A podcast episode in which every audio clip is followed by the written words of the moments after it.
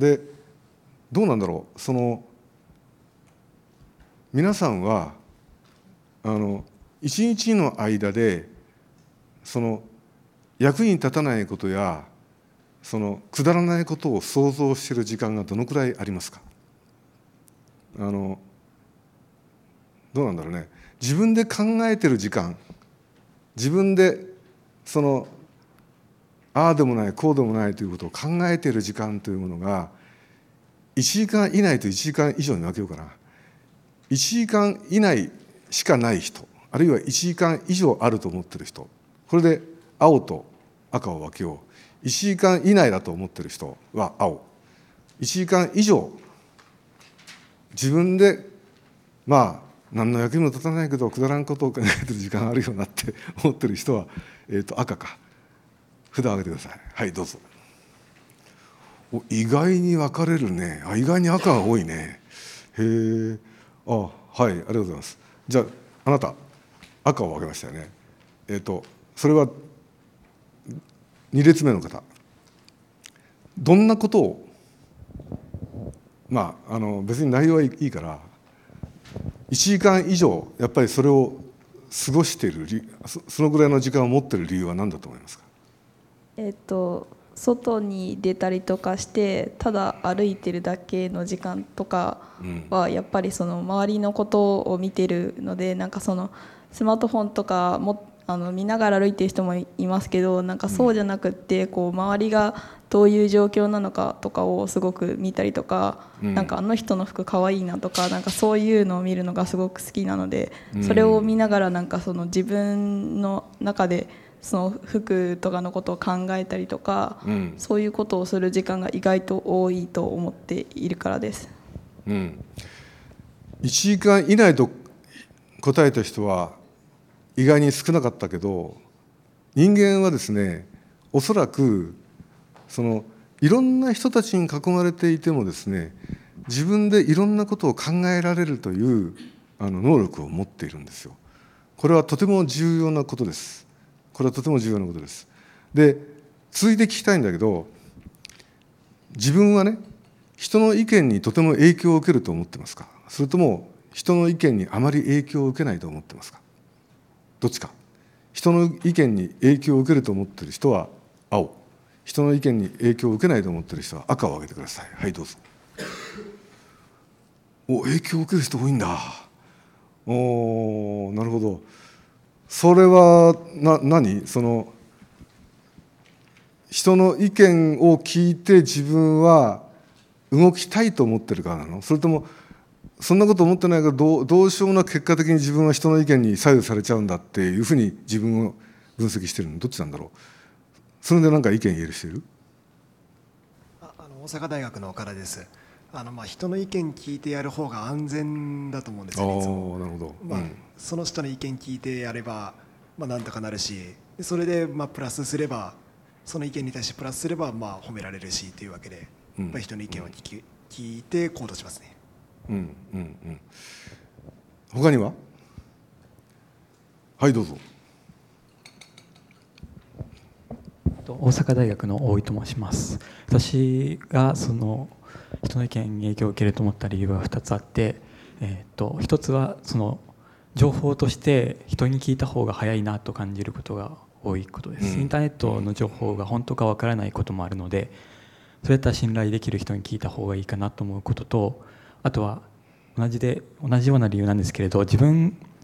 がもう知り得るような情報にも飽きたというか趣味の映画とか音楽のことが多いんですけれど自分が知っているだけのことがもう、うん、知っているだけのことだともうつまらなくなってきていて人の意見とか人の好きなことを聞いてそれを、えー、見たりとかすることが最近多いかなと思っています。なので人の、えこと言ったことに影響を受けることが多いかなと思います。情報ね、うん、じゃあ逆に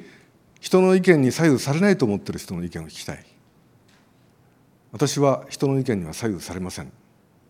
それはどういう心を持ってるからなの？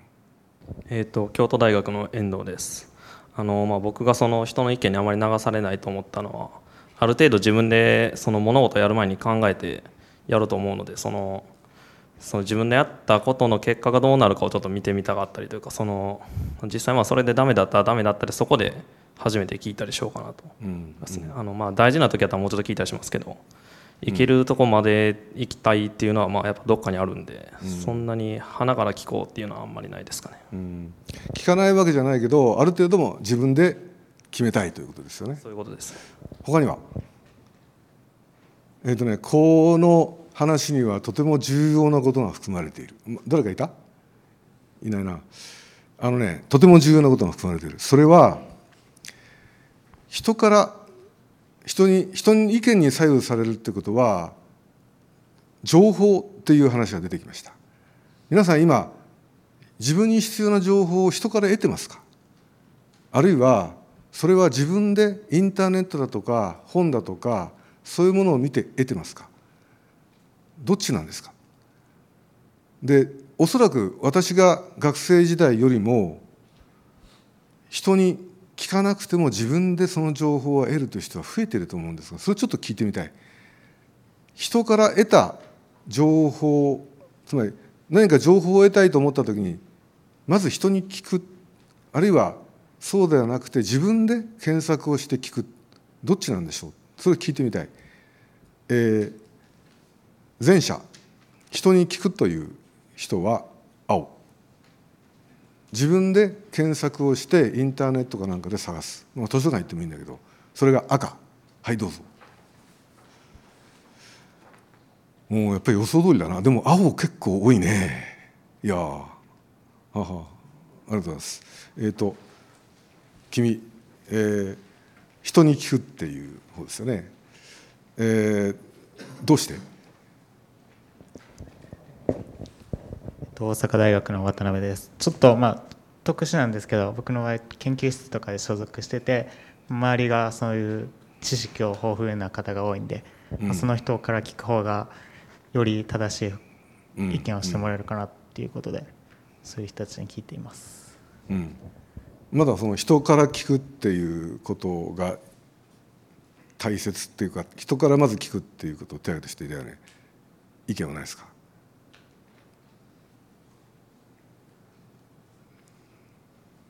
じゃあまずじゃあ次にインターネットの方であるいは自分で検索して探すっていう人誰かその方がなぜいいの？はいどうぞ。大阪市立大学の田辺です。とできれば私は人に聞きたいなというふうに思うんですけれどもやっぱりスピーディーに知りたいなっていう思いが強くてネットなどを使って調べることが多いです、うん、あのねこの情報っていうのは2つ担保されてるんですよ。一つはその情報の正確さ。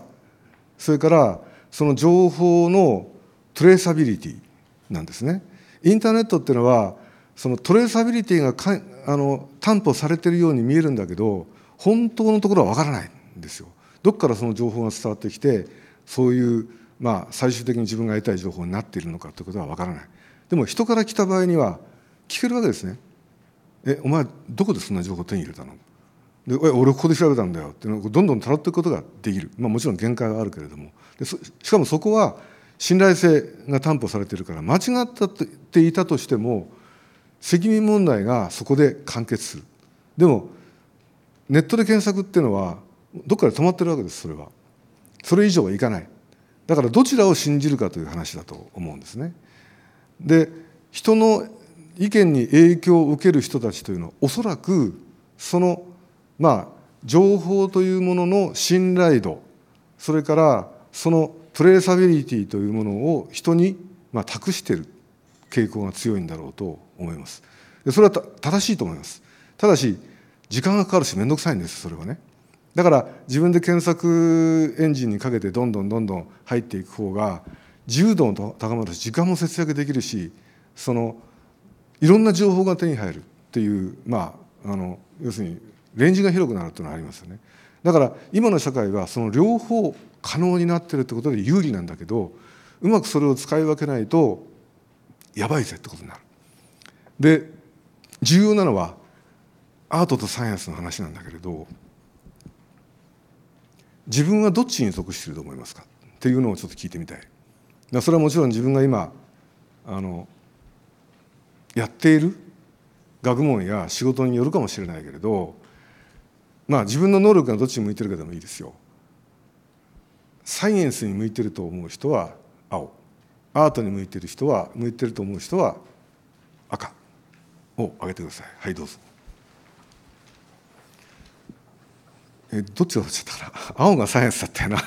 青がサイエンス赤がアートか。お意外にアートが多いね。いやいやこれはなかなかなもんだな。さすが大阪という場所のせいなのかもしれないけどあの最初に僕が言ったようにもともとの根本は一緒なんですね。だけどあの方法論が違う。アートというのはあの普遍性を気にしなくてもいいんです。しかも証明しなくてもいい。サイエンスはやっぱり普遍の真理というものが必要になるからどうしても繰り返しそれが正しいあのことにならなくてはいけないから証明しなくちゃいけないんですよね。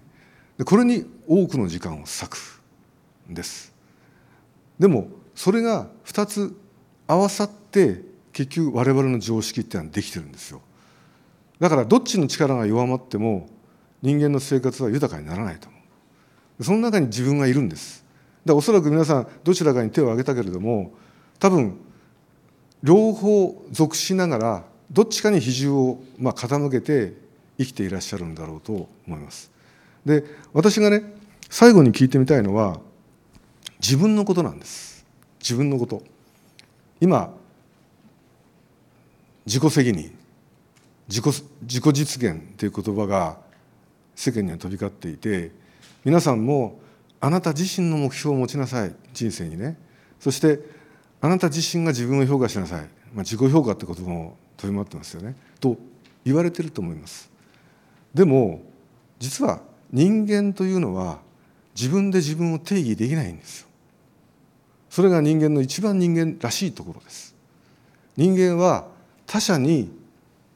あなたはこういう人だと。あなたに対してこういう期待をしているかというふうに言われて初めて自分ができる。だから例えば自分がしたことに対して他の周囲の人たちが拍手喝采をしてくれれば自分はとてもああいいことやったなってね思う。周囲ががっかりすればあ俺は失敗しちゃったんだって思う。自分が自分で評価しきれないところがあるんですね。でも今自分が自分で評価をし自分が目標を掲げっていうことが来賛される時代になりました。だからどっちかっていうと社会の要請はあなた自身が決定しあなた自身が評価をしなさいっていうふうに要請してるように見えてしまう。でも人間というのはおそらくそうはできてないと思うんですよ。じゃあ改めて問いたいんですね。自分はその自分を褒めたいという瞬間に自分だけでそれはいいと思えるかどうかですね。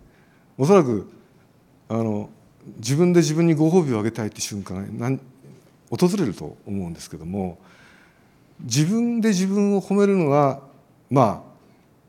嬉しいと。自分でやったなと思う瞬間が嬉しいと思う人。と他の人から「よくやったね」って言われることが嬉しいと思う人。どのぐらいの比率でいるか調べたいんだけど前者。自分で自分を褒めたい。自分でご褒美をあげたい。っていうことの方がいいと思う人は青他の人から褒めてもらいたい。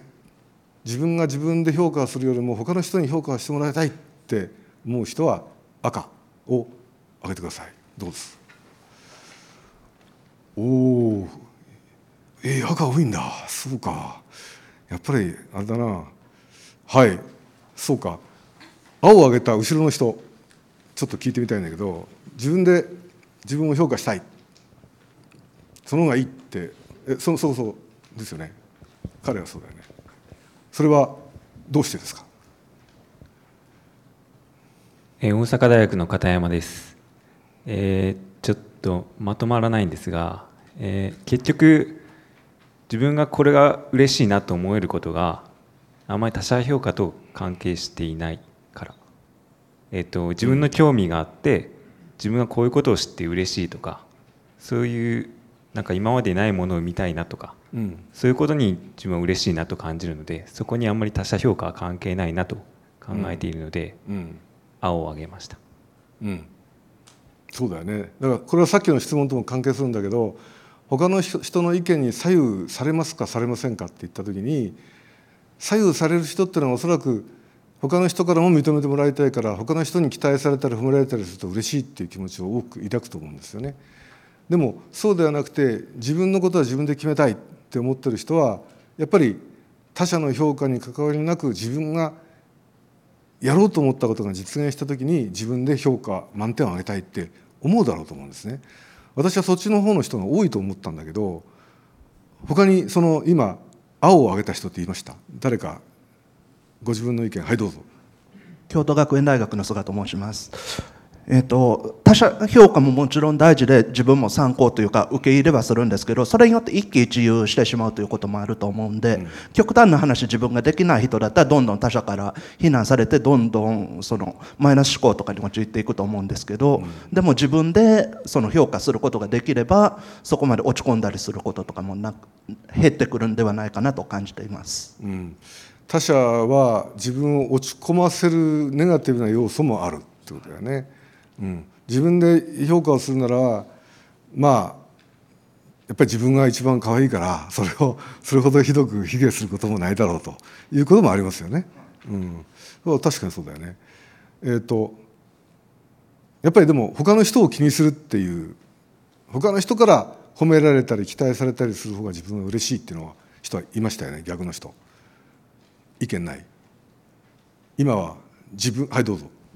と京都大学の広瀬です。えっと、自分を自分で評価するっていうのはあの結構簡単なことだと思うんです。あのその自分を評価したりとか褒めたりするラインっていうのは自分でコントロールできるものであって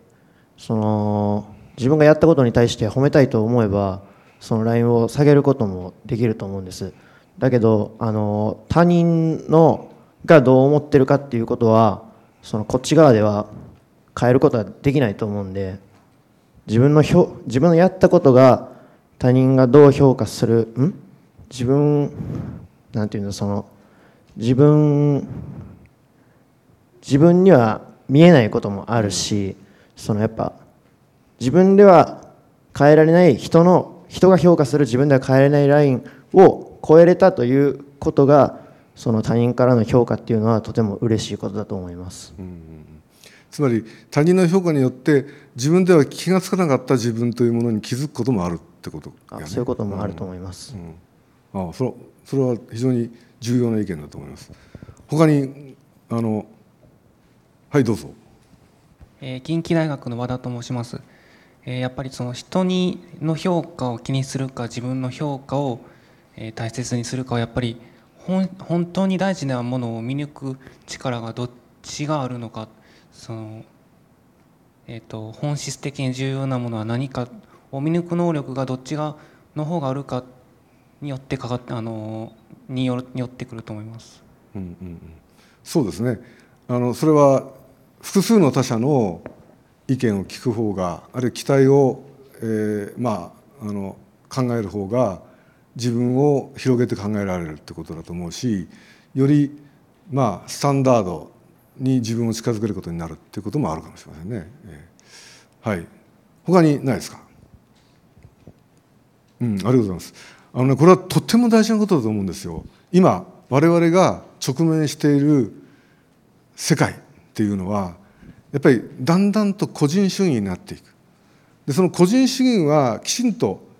個人が確立されているならばいいんだけれどどんどん利己主義になっていくわけですね。利己主義になるっていうのはどういうことかっていうと自分の利益だけを考えるようにどんどん世界の方向性が変わっていく。でもさっき私が言ったように人間というのはもともと他人の中にあって自分というのを定義する動物なんですね。でこれは人間の一番人間らしいところです。でもその中で自分を確立していかなくちゃいけない。だからこそアートとサイエンスは生まれたわけですアートとサイエンスっていうのは自己が発想することだけれどもそれは自分を中心にしてではなく物と物物と人人と人との間の関係というものを新たに想像していくという、まあ、一つの方法論なんですね。それは自分の中だけで閉じこもっていてはいけないしそれを他人が認めてそれを共有してくれなくちゃいけないそれを媒介にして私たちはこの世界の見方を新しくできるしあるいはその新しい世界の中で自分の立ち位置というものを実感できるわけです。アートもサイエンスもそのための方法論なわけですね。だからよくその宗教はあのサイエンスと対立するというけれどもそうではなくて宗教っていうのは実は論理の世界と創造の世界つまり感情の世界ですね。そういうものをつなぐ大きな、まあ、結節点だと僕は思いますね。だからあのアートもサイエンスも我々人間にとっては生きるための手段であり自分の在りかというものを探し当てる大きなあの、まあ、道具なんだと思いますね。そしてそれは他者と共有できる他者と共有できるからこそ自分の在りかを探し出す手段になってるんだと思うんです。そこはねやっぱりゴリラの世界から人間の世界を眺めるときに一番人間というのが動物の世界から飛躍してしまったところだなと思います。でもそれがなければ我々人間というのは生きていけないんです。そのことを十分に考えていただきたいと思います。あの今日は対話ということ情報ということ信頼ということ自分の在りかというこの4つのことをまあいろんなあの形であの討論したんですけどもまあ私の印象からすればまあ皆さん結構しっかりした考えを持ってるなと思います。あのいわゆるゴリラゴリラの目から見るとあのすごく人間性の根っこをきちんと抑えてるなと思いますゴリラにはできないことだけど人間の人間の今進んでいる方向性をきちんと引き戻すあの力がある発言を何度か聞かせていただきましたのであの大変嬉しく思います。あのこの今日の討論をもとにですねあの大きな突破力を、えー、身につけて世界を変えてください。どうもありがとうございました。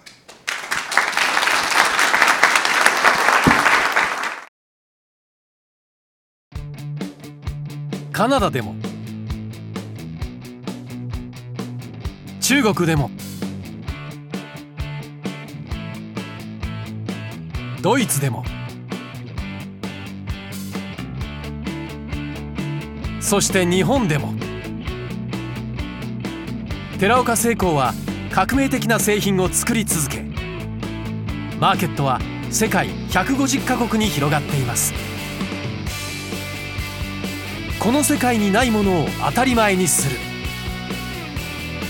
私たちは斬新なアイデアで未来に挑戦していきます。新しい常識を創造する寺岡成功君なら何を作る？